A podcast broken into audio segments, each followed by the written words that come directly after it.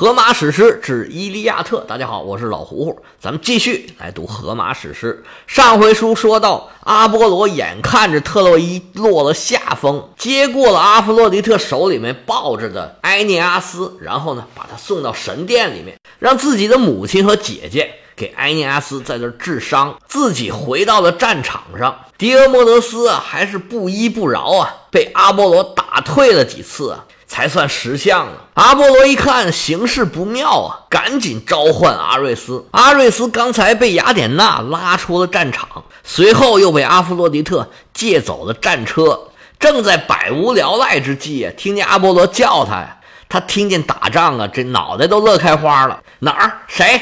我打他去。阿波罗说：“谁都行，你赶紧把他们的士气给激励起来。”上前抵挡一阵，不能让希腊联军这么肆无忌惮呐！阿瑞斯答了一声好，说：“你上城楼观战去吧，请好吧！你自己化身斯拉凯的国王，催动神力啊，向整个队伍喊话，说：特洛伊联军的将士们，你看对方都已经打到我们门口了，我们死了这么多的兄弟，你们就睁眼看着吧！大家看见埃内阿斯了吧？”他被巨石砸中，身负重伤。我们给他报仇啊！特洛伊联军听了阿瑞斯的鼓动啊，士气啊有点上来了。鲁基亚的国王萨尔培东啊，就开始数落这个联军首领赫克托尔，说：“首领啊，我有几句话不知当讲不当讲啊。您是大英雄、大豪杰，这个我们都知道。但是现在我怎么看不出来了呢？”以前希腊人刚打过来的时候，你还在那吹牛说：“哎呀，不需要别人，你们几个兄弟就可以把特洛伊给守住。”你现在看看你们的人呢？哎，我看看，我看看，他们去哪儿了？怎么一个也找不着了？你这帮兄弟干嘛去了呢？你现在再看看战场上打仗的都是什么人？都是我们，都是我们盟军。赫克托尔听了这话，这脸上有点挂不住了，也不知道说什么好。这萨尔培东继续说。说你看看这些盟军，包括我，你说我缺什么？我们家是贵族，是国王，站着有房，躺着有地，想要啥，只要叫一声，那东西就来了。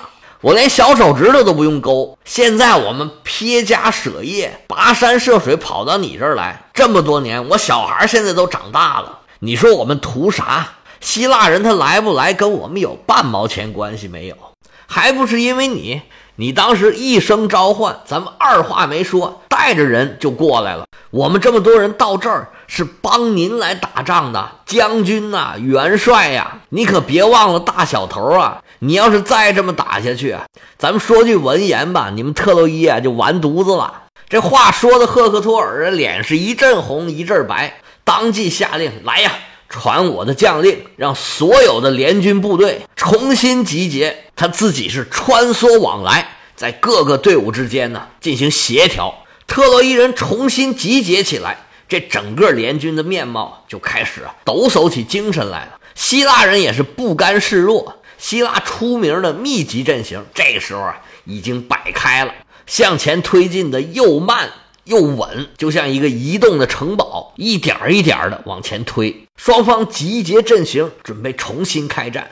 原文是这么写的：恰如季风扫过神圣的麦场，吹散了波扬而起的壳片，而金发的德莫特尔正借着风势替分颗粒和壳末。这壳呢，就是骨壳的壳，厉兵秣马的那个秣。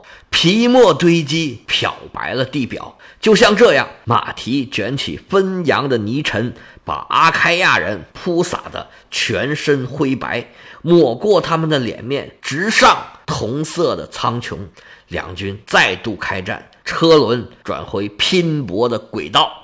这是形容啊，双方重新整队，准备大战一场。这金发的德莫特尔呢，是指古希腊神话里面的农业和谷物女神。此时此刻，阿瑞斯是催动神力，在战场上布下黑雾。他这俩儿子，一个恐怖之神，一个畏惧之神，在所有的兵丁将领心里面开始埋下的种子。阿瑞斯开始执行阿波罗的将令了。阿波罗啊这时候已经知道雅典娜已经离开战场了，瞅着这个空啊，他赶紧催着所有的特洛伊联军冲啊、杀呀、往前走啊。而且这个时候啊，埃涅阿斯的伤已经治好了，不但毫发无损呢，而且比原来更精神了。埃尼阿斯回到战场，特洛伊联军呢是大受鼓舞，所有人都想问问：哎，他刚才怎么样？怎么这么快就回来了？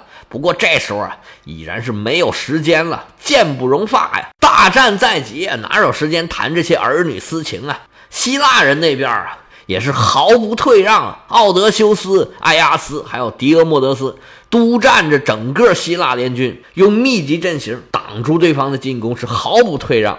原文里面的形容是这样的：坚守着自己的阵地，像被克洛诺斯之子组织的云朵，在一个无风的日子里，凝留在高山的峰巅，纹丝不动。强而有力的北风已进入梦乡，还有他的那帮伙伴。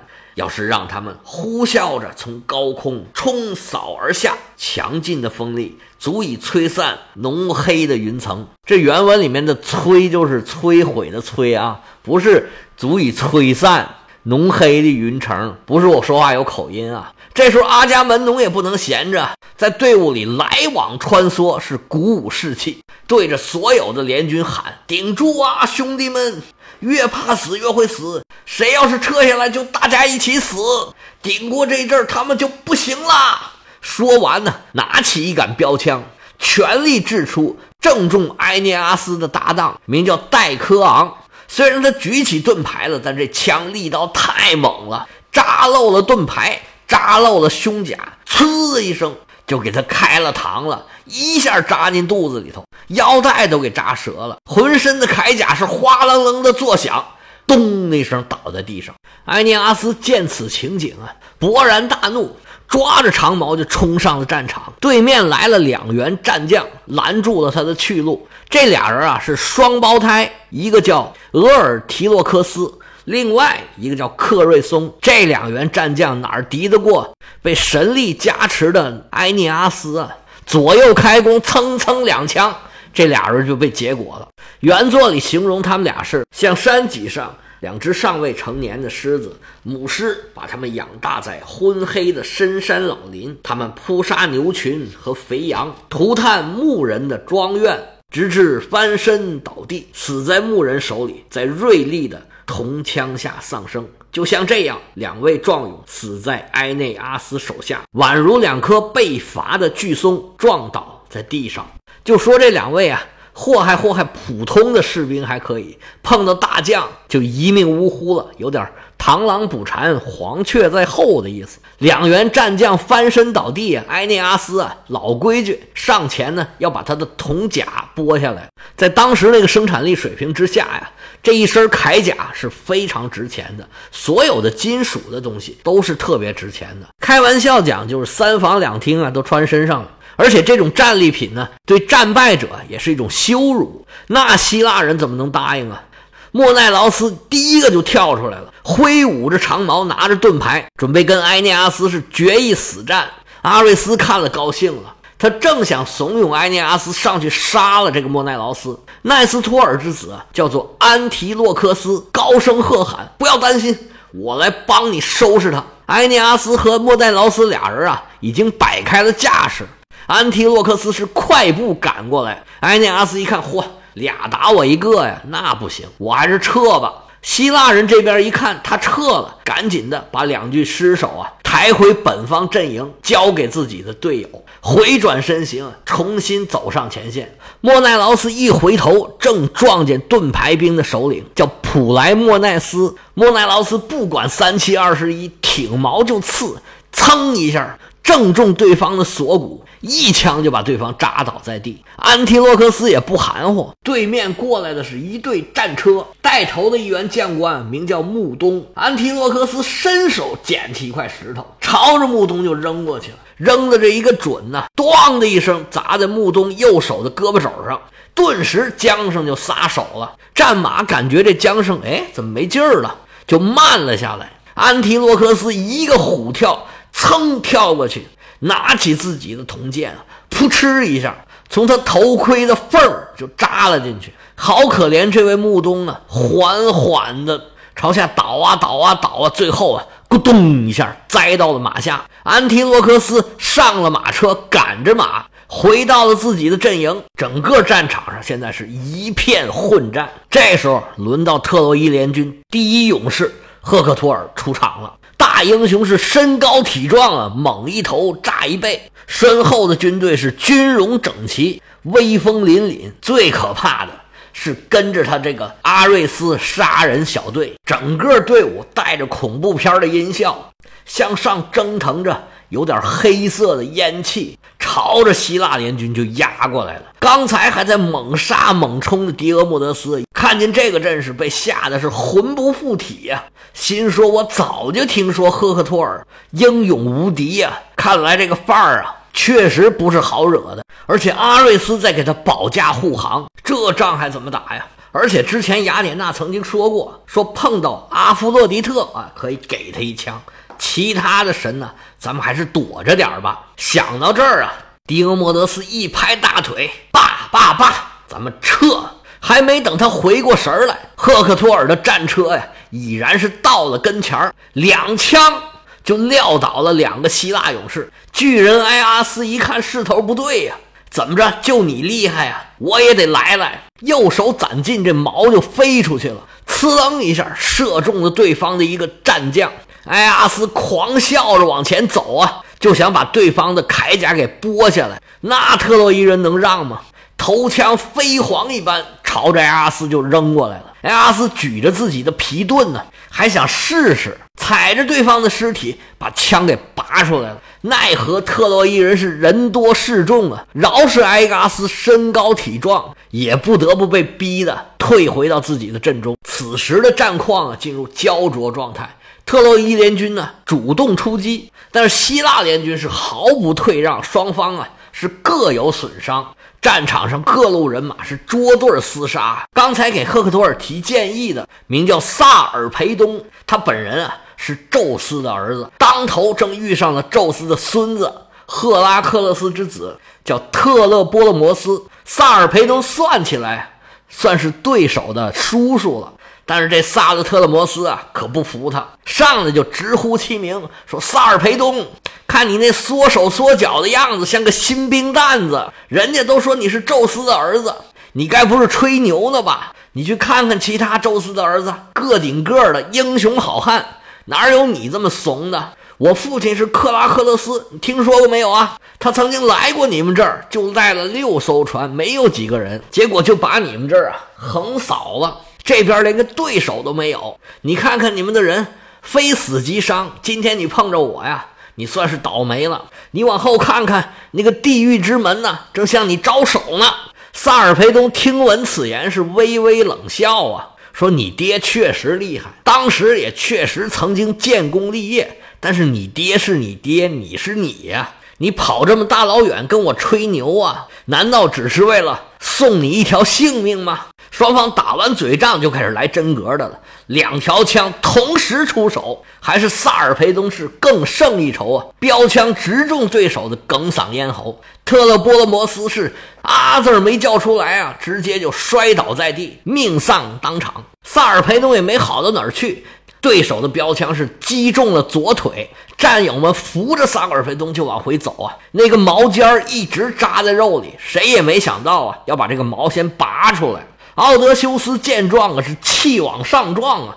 这时候啊，他就犹豫了：我到底是追那个要死的呢，还是跟我眼前的对手死拼呢？最后一咬牙，放你一条狗命，就把气都撒在前面的对手上，一顿猛冲啊，连杀六将。赫克托尔一看，好家伙，这我能饶了你吗？萨尔培东看见赫克托尔过来了，冲着赫克托尔大喊：“呢，赶紧把我救回去啊！不要把我扔在这儿啊！”让我们死在城里吧！我够呛了。赫克托尔啊，看都没看他，直接冲奥德修斯就冲过去了。萨尔培东的战友培拉贡抬着他到一棵橡树底下，让他安静的躺好，双手一攒劲，嘿，把他左腿上那根毛啊给拔了出来。萨尔培东疼得哇哇大叫啊，然后抽过去了。过了一时三刻呀。才悠悠的转醒，这不愧是宙斯的儿子，生命力就是顽强啊，挽回了一条命。